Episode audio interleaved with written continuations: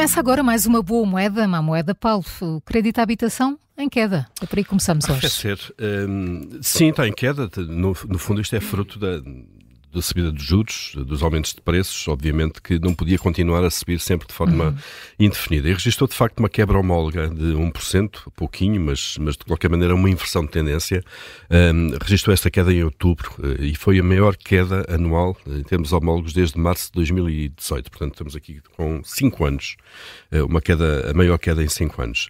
E é o quarto mês consecutivo em que isso acontece. Portanto, já há aqui uma tendência uh, que denota de facto que o mercado está a no fundo, a arrefecer. Por um lado, este, este decréscimo do montante total de crédito à habitação reflete o aumento das amortizações antecipadas, eh, que tem sido feito nos últimos, nos últimos meses, eh, e por outro lado, obviamente, também o abrandamento na procura de crédito. Ou seja, há menos créditos novos, eh, há amortizações maiores do que é costume de créditos que já estavam em vigor e, obviamente, que o montante total vai baixando. Um, e isto faz sentido no ambiente de juros elevados, se nós pensarmos um pouco, não é? Quem tem alguma poupança de lado opta, obviamente, inteligentemente por amortizar o uhum, pode do claro. crédito.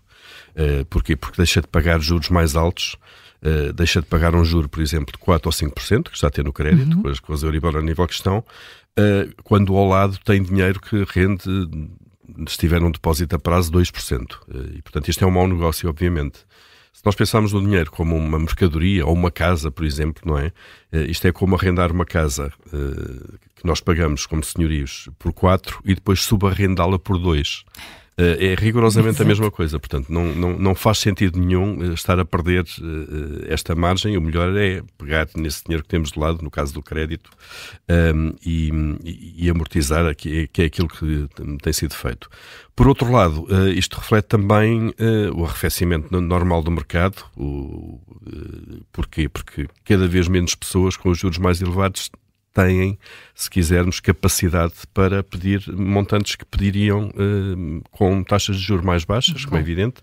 Portanto, não só há um cuidado maior das pessoas uh, nos montantes que pedem de crédito à habitação, como os próprios bancos acabam por uh, fazer as contas às taxas de esforço e rejeitar alguns, alguns alguns empréstimos que concederiam noutras ocasiões, um, ou então dizer àquela, àquelas pessoas que não podem pedir o montante uh, todo. Isto também está a ser refletido já no valor das próprias casas avaliadas pelos bancos e a estatística também divulgada ontem. Caiu, não é? Caiu. 5 uhum. euros por metro quadrado, é pouquinho em outubro, mas de qualquer maneira, aqui estamos a falar do preço médio um, que resulta das avaliações dos bancos. Como sabemos, cada vez que há um crédito à habitação, o banco avalia, de forma independente, uh, o imóvel, Uh, e, no fundo, este, este valor ou este montante que estamos aqui a falar é este, essa avaliação. Apesar desta redução de um, de um, mês para o outro, o valor de outubro ainda está 8,2% por cima, por cento acima de, daquilo que estava em outubro do ano passado. Um, portanto, há aqui um efeito de queda que começa, obviamente, de um mês para o outro. Depois lá chegaremos à, à quebra homóloga daqui a algum tempo, tal como com a inflação. Uh, e com os juros elevados, de facto, a capacidade de muitos compradores para suportar preços de compra mais elevados é menor. Pode haver aqui algum ajustamento de preços também uhum. uh, na, na, habitação. Portanto, digamos que o mercado que esteve super aquecido durante alguns anos começa a dar agora sinais uh, de arrefecimento. de arrefecimento, que é absolutamente normal.